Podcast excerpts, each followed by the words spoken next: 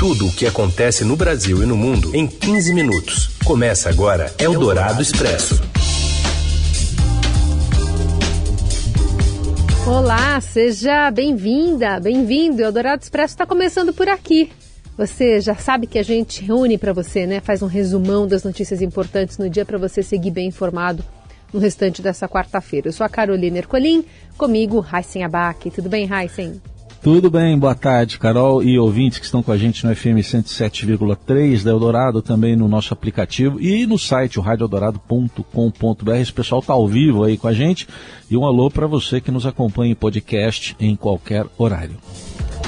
Vamos aos destaques então desta quarta, 27 de julho. Ministério da Educação anuncia a saída do presidente do INEP, responsável pelo Enem, a menos de quatro meses da realização da prova. Pesquisa Datafolha mostra que, se dependesse dos eleitores com menos de 30 anos, o ex-presidente Lula venceria hoje a eleição em primeiro turno. E ainda, ativação do 5G em mais capitais brasileiras e a alta dos alimentos, que veio para ficar. É o Dourado Expresso tudo o que acontece no Brasil e no mundo em 15 minutos. O MDB oficializa hoje a candidatura de Simone Tebet para a presidência da República. A Federação PSDB Cidadania, que apoia a senadora, também faz sua convenção hoje. Vamos a Brasília, Larilberto Pompeu. No discurso, o Valer Rossi, presidente do MDB, destacou as qualidades da Simone, a experiência dela e também disse que ela vai representar o campo democrático alternativo ao Lula e Bolsonaro. Alguns integrantes do MDB ficaram reclamando de companheiros do partido, né, que já decidiram que vão apoiar Lula no primeiro turno e outros mais concentrados no Sul que vão apoiar Bolsonaro. Carlos Marum, que assim como Simone é do MDB do Rio Grande do Sul, disse que eles são antidemocráticos por quererem antecipar uma eleição de segundo turno no primeiro turno e que eles deveriam respeitar a decisão tomada pelo partido de indicar Simone Tebet. Ao mesmo tempo, o PSDB e Cidadania, que formou uma federação, se reúnem na sede do partido e devem apoiar em breve esse apoio a Simone Tebet. O PSDB inicialmente ia indicar o senador Tasso Gereissati para serviço de Simone, mas o senador cearense tem demonstrado resistência já disse que não topa fazer parte da disputa presidencial. A federação PSDB e Cidadania ainda estudam outras alternativas para ser vice da senadora do MDB. Uma decisão, muito provavelmente, salvo algum imprevisto, não deve acontecer hoje hoje, porque inclusive o PSDB espera uma contrapartida do MDB no Rio Grande do Sul. Eles querem que, por terem apoiado Simone nacionalmente, querem que Eduardo Leite, candidato a governador do Rio Grande do Sul e Tucano, tenha um apoio do MDB. Algo que ainda não aconteceu, mas que a cúpula nacional do MDB tenta convencer a cúpula gaúcha do MDB a fazer. Essa negociação ainda está em aberto e a expectativa é que o vice seja definido quando um acordo nesse estado estiver fechado. As convenções acontecem dia 5 de agosto, mas os partidos têm até o dia 15 de agosto para registrar na Justiça Eleitoral a chapa. Eldorado Expresso. O ex-ministro da Justiça, Miguel Reale Júnior, um dos articuladores de uma carta em defesa da democracia, disse hoje que a falta de um processo de impeachment abriu caminho para os ataques do presidente Jair Bolsonaro ao sistema eleitoral. Em entrevista à Rádio Dourado, o jurista apontou o presidente da Câmara como um dos responsáveis pelo atual cenário de ameaças à democracia e de desrespeito ao resultado das eleições. Quem manda no país é o Arthur Lira. Ele que dita a pauta do Congresso Nacional, coloca em votação com urgência projetos do seu interesse, e outra coisa, ele tem nas mãos graças ao presidente da República, o manejo do orçamento e com isso coopta a vontade dos parlamentares e não despacha nenhum pedido de impeachment. O Lira faz o que bem entende, o presidente que antes, há quatro anos atrás, o general Augusto Heleno dizia, se gritar pega centrão, não sobra um. Hoje o Centrão vai às convenções e os representantes do Centrão são aplaudidos e venerados, porque fizeram um negócio. Miguel Reale fez a acusação durante o processo de impeachment de Dilma Rousseff em 2016 e agora articula o manifesto em defesa da democracia ao lado do ex-ministro da Justiça José Eduardo Cardoso, que fez a defesa da ex-presidente. Para Reale, a diversidade nas mais de 60 mil assinaturas colhidas até agora, mostra que o movimento está acima de qualquer conotação partidária. A carta organizada pela Faculdade de Direito da USP será lida no próximo dia 11 de agosto na sede da instituição no Largo São Francisco, centro de São Paulo. Eldorado Expresso. Os eleitores com menos de 30 anos escolheriam o ex-presidente Lula em primeiro turno se o pleito ocorresse nesta quarta, a ponto Datafolha. O petista tem 51% das intenções de voto desse grupo contra 20% do presidente Bolsonaro. Já Ciro, em terceiro lugar, tem 12%. O recorte entre os eleitores mais jovens mostra índices maiores tanto para Lula quanto para Ciro em relação aos levantamentos gerais com todas as faixas etárias. Em quarto lugar, André Janones do Avante tem dois da preferência do grupo, seguido por Simone Tebet com um. Os que dizem que votariam em branco ou nulo chegam a 8% e outros três não sabem em quem irão votar para presidente. Foram ouvidas 935 pessoas de 16 a 29 anos em São Paulo, Rio, Belo Horizonte, Salvador, Fortaleza, Recife, Porto Alegre, Curitiba, Goiânia, Brasília, Manaus e Belém. A pesquisa registrada no TSE sob o número 05688-2022 tem margem de erro de 3 pontos percentuais para mais ou para menos. Eldorado Expresso. Danilo Dupas vai deixar a presidência do Instituto Nacional de Estudos e Pesquisas Educacionais Anísio Teixeira, o INEP. O anúncio foi feito pelo ministro da Educação, Vitor Godoy, pelas redes sociais. Godoy publicou que a saída de Dupas ocorreu por motivos pessoais e a pedido e agradeceu por todo o trabalho realizado nesse período que trouxe, palavras aí do ministro, avanços importantes para a autarquia. Ainda segundo o ministro, Carlos Moreno será o novo presidente do órgão a partir de 1 de agosto. E o, o Enem é o responsável, o, o INEP é o responsável pela realização do Enem e no momento é, o INEP, é, que é um órgão do Ministério da Educação, é, tem a saída do DUPAS ocorrendo a menos de quatro meses da aplicação do exame do ensino médio de 2022, que acontecerá nos dias 13 e 20 de novembro. DUPAS assumiu o cargo em fevereiro do ano passado. Durante o período, envolveu-se em polêmicas e teve de enfrentar acusações de interferência do governo federal nas provas do Enem. Em novembro de 2021, quando faltavam 13 dias para o Enem, mais de 30 servidores do órgão pediram exoneração e dispensa coletiva. Dupas foi acusado pelos funcionários de assédio e desconsideração de aspectos técnicos na tomada de decisões. Ele negou as acusações. Eldorado Expresso. A pressão da inflação sobre o preço dos alimentos veio para ficar, segundo o presidente da Associação Brasileira de Proteína Animal. De acordo com Ricardo Santin, a era da comida barata acabou e ao Jornal Dourado elencou o efeito da pandemia e da guerra da Rússia nas cadeias produtivas como os principais motivos.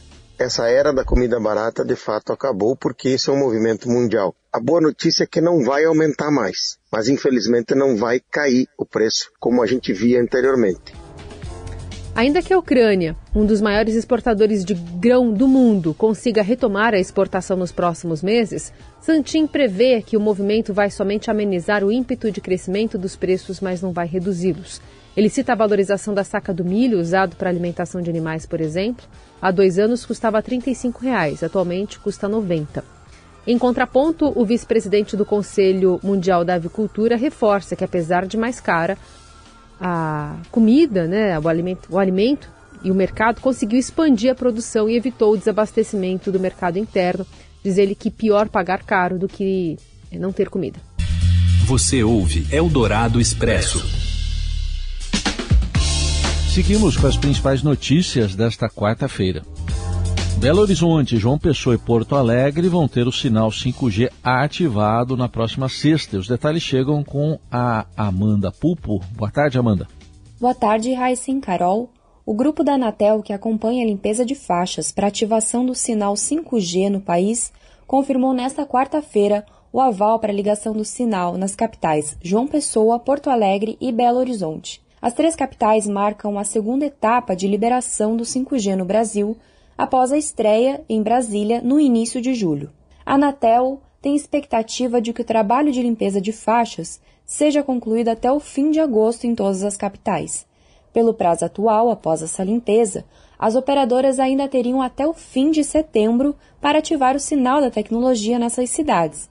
Mas isso pode acontecer antes, assim que as faixas forem liberadas, como aconteceu em Brasília. O conselheiro da Anatel, Moisés Moreira, Contudo, não descarta a possibilidade de a entidade responsável pela limpeza das faixas pedir mais prazo para concluir esse trabalho em todas as capitais, já que ainda pode encontrar dificuldades em uma ou outra cidade. Outro dado destacado pela Anatel nesta quarta-feira é de que as operadoras estão instalando mais antenas do que o mínimo exigido para atender as capitais com 5G.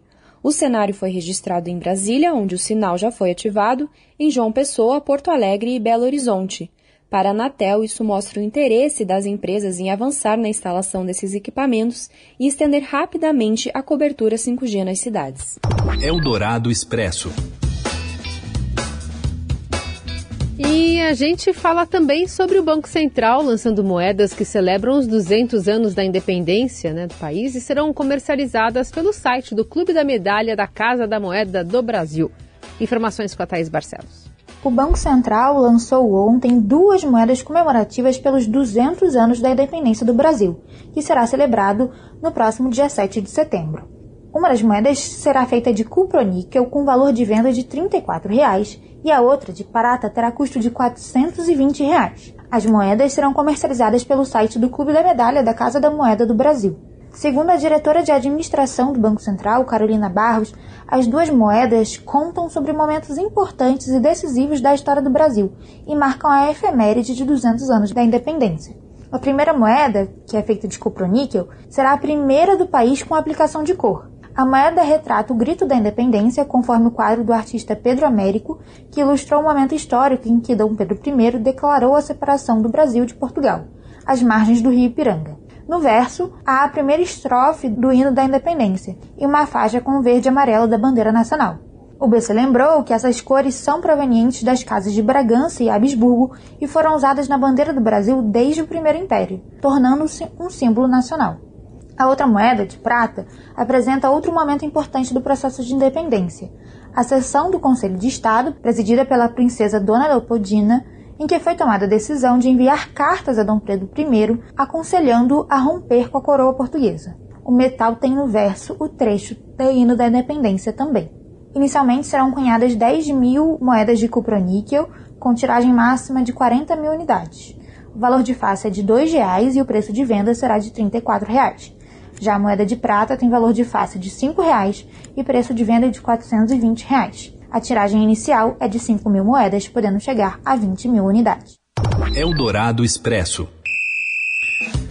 E agora um combo de notícias do futebol. Hoje o Morelli fala sobre a venda de cadeiras do estádio do Pacaembu e também sobre um processo movido contra o Neymar. Então fala, Morelli.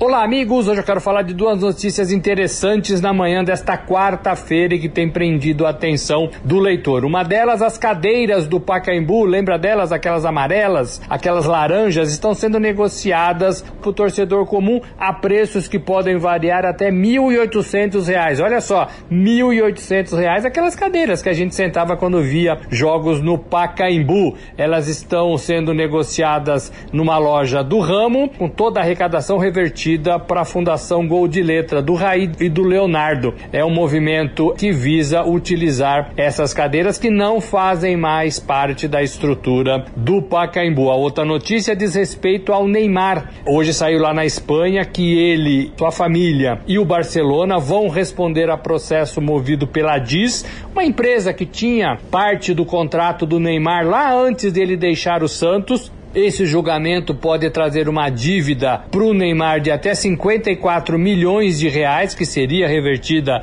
para a DIS, que tinha um contrato com o jogador, e também pede a prisão de dois anos do atacante do PSG. Dois anos por ele ter feito isso quando foi negociado do Santos para o Barcelona. Então, é uma audiência que vai acontecer em outubro, meses antes da Copa do Mundo, que vai ter o Neymar e o Barcelona Barcelona juntos novamente, mas no banco dos réus. É isso, gente. Falei, um abraço a todos, valeu.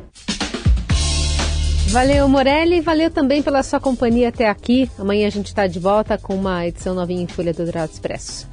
Valeu para você também, Raíssen Abac.